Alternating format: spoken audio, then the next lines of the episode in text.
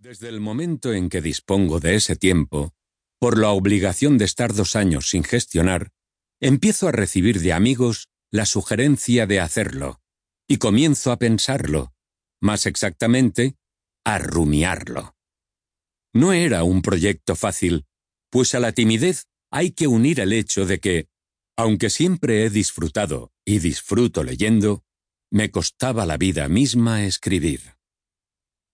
A principios de 2015, sin embargo, recibí dos visitas en Londres que encendieron la chispa para empezarlo, aunque sin saber todavía si quería publicarlo. Es el primer libro, y el pudor es difícil de vencer. La primera fue del hijo de un antiguo cliente, Ángel Pardo Jr., filósofo, escritor e inversor. Comimos en una preciosa brasserie de Chelsea y cristalizó, no el amor del que hablaba Stendhal, sino la idea del libro y una relación en la distancia, pero intensa y esencial. Propuso que me dejara llevar, sin forzar la letra.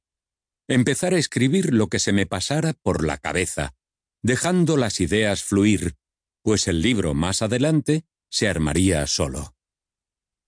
Me gustó la idea, pues un libro de inversión no necesita principio ni fin, ni una tesis, ni siquiera un asesino. Y no solo eso.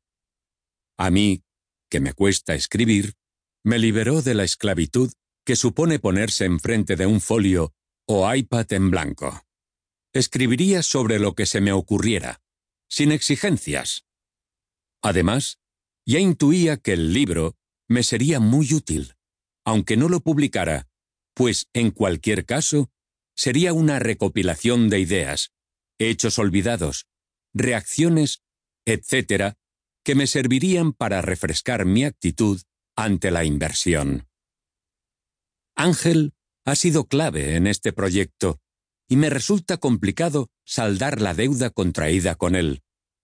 No solo encendió la mecha, sino que su ayuda en la sombra, sus consejos aquí y allá, y sobre todo, la certeza de saber que leería el manuscrito y opinaría sobre él, ha sido una ayuda difícil de cuantificar. Sin la aprobación de mi mujer, que evidentemente fue la primera en leerlo, de Ángel y de mí mismo, el manuscrito no hubiera pasado de ser eso, un simple papel personal. La segunda visita fue la del posible editor, Roger Domingo, de Ediciones Deusto, Grupo Planeta.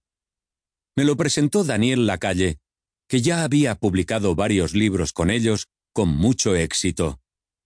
No solo me pareció la editorial más adecuada para el proyecto, sino que Rouget tenía un enfoque de la inversión y de la economía parecido al mío, lo que mitigaría cualquier discrepancia. A ello hay que añadir el hecho de que aceptó que yo iba a escribir el libro que quisiera, tanto en su estructura como en su comercialización. Yo tendría las riendas del proyecto, incluso para no publicarlo, condición esencial para aceptar. Y no solo eso, sino que me ofreció publicar la versión en inglés con John Wiley, que me parece también la editorial más adecuada por su larga tradición en clásicos de inversión.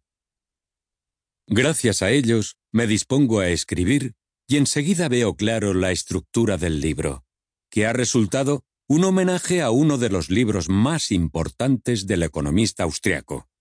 En todos los sentidos, Ludwig von Mises, Teoría e Historia.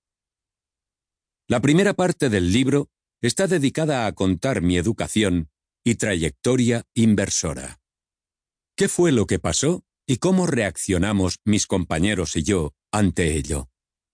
Al fin y al cabo, he vivido el final del mayor ciclo alcista del siglo XX, la tremenda burbuja tecnológica de principios del siglo XXI y su colapso, y junto a mis compañeros, la mayor burbuja crediticia e inmobiliaria de la historia de España y su posterior estallido junto con el resto de mercados, en medio de la mayor caída bursátil global desde los años 30 del siglo XX.